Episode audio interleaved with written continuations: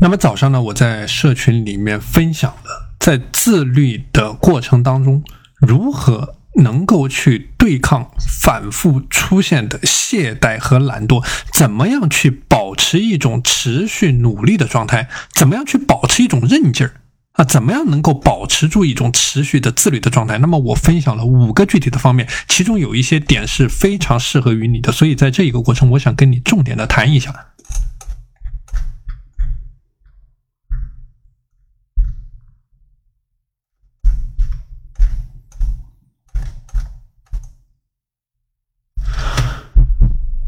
我之前讲过，所有的时间管理的过程呢，都是为了最后的结果。那么针对着我们的情况啊，针对我们的这个生意、我们的业务，其实也是一个概念，都是为了最后的结果。这个就好比我经常讲到的西天取经的例子，就成佛前的孙悟空呢，他不叫做自律，他因为需要紧箍咒来约束他。那自律的过程，他是唐僧。就说你不需要告诉唐僧西天在哪里，你不需要告诉唐僧为什么要去西天取经，你不需要告诉唐僧西天取经需要注意什么。那么唐僧心里有着极度强烈的内在的驱动力。那作为任何一个创业者，其实都是这样的一种概念啊，就是极度强烈的内在驱动力，那么才能够让他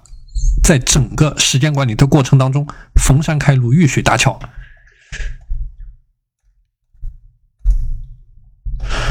所以结合着你的情况啊，需要重点的听一下这五个点里面的第五个点，叫做行为的固化。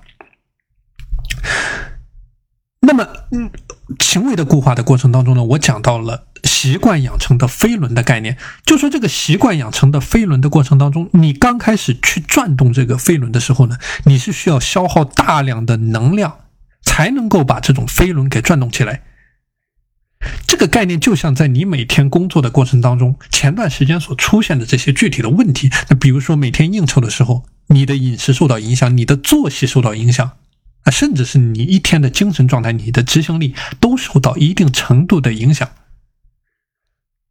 所以说，这个是在时间管理当中过程当中，包括你的饮食的过程当中啊，你你情绪不好的时候，你容易啊做一些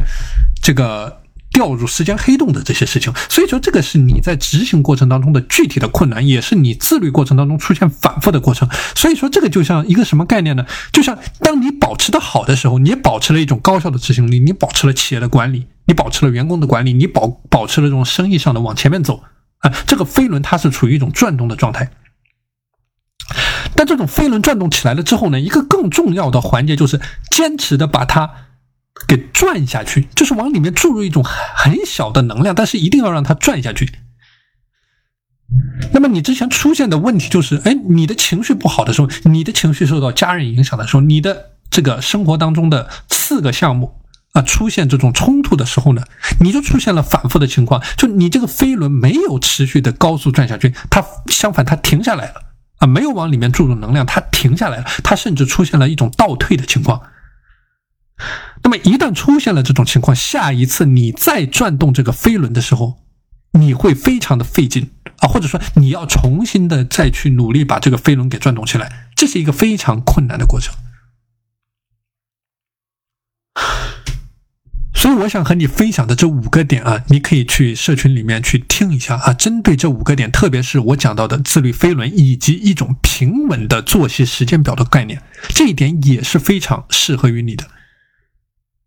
我能够理解，就是这种应酬的过程当中，你的饮食也好，那你的这种生活的节律也好，会或多或少的受到干扰啊。但是有一个点一定是你可以做的，就是在你自己的能力范围之内，你自己的可以把控的范围之内，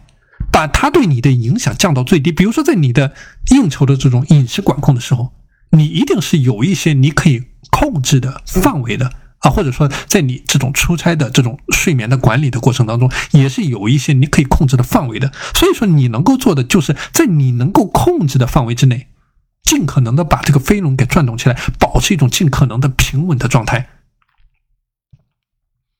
那么，你可以具体的去听一下刚才我讲到的这五个点。那么，针对我讲的这五个点呢，正好今天是周末的时间，去进行一些梳理，去进行一些思考。那把思考。得出来的结论这个结论我指的是具体的行动项，就是你具体针对我讲的这五个切入点，你准备去怎么做啊？这些好的想法，你可以跟我进行一个分享。那么我和你一起来看一下，有哪些可以去进行优化提升的点。